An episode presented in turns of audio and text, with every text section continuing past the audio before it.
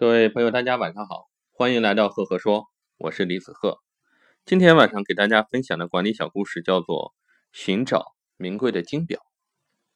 一个农场主啊，在巡视仓库的时候，不慎将一只名贵的金表遗失在仓库里。他遍布不获，便在农场门口贴了一张告示：找到手表者，悬赏一百美元。人们面对重金的诱惑，无不卖力的四处寻找。无奈，这个谷仓内谷粒成山，还有成捆成捆的稻草，要想在其中找出一块金表，就如同大海捞针。人们忙到太阳下山，依然没有找到金表。他们不是抱怨金表太小，就是抱怨谷仓太大，稻草太多。他们一个个的放弃了一百美元的诱惑。只有一个穿着破旧衣服的小孩。在众人离开之后呢，仍然不死心，努力去寻找。他已经整整一天没有吃饭，希望在天黑之前找到金表，解决一家人的温饱问题。那这个时候呢，天越来越黑，小孩在谷底啊坚持寻找。突然，他发现一切喧闹静下来之后，有一个奇怪的声音，滴答滴答的不停的响着。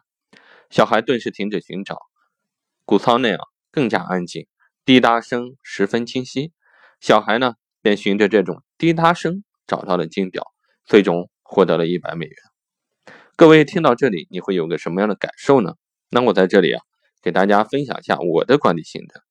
成功如同谷仓内的金表，早已经存在于我们周围，散布于人生的每个角落。那只要你执着的去寻找，专注而冷静的思考，我们就会听到那个清晰的滴答声。其实寻找财富的方法很简单，只要保持宁静的心灵就可以了。好了，那今天晚上的这个故事呢，就分享到这里。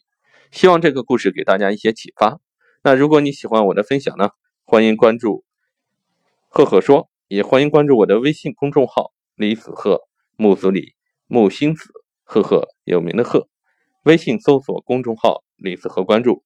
那每个周呢，我会在上面跟各位分享一篇原创思考。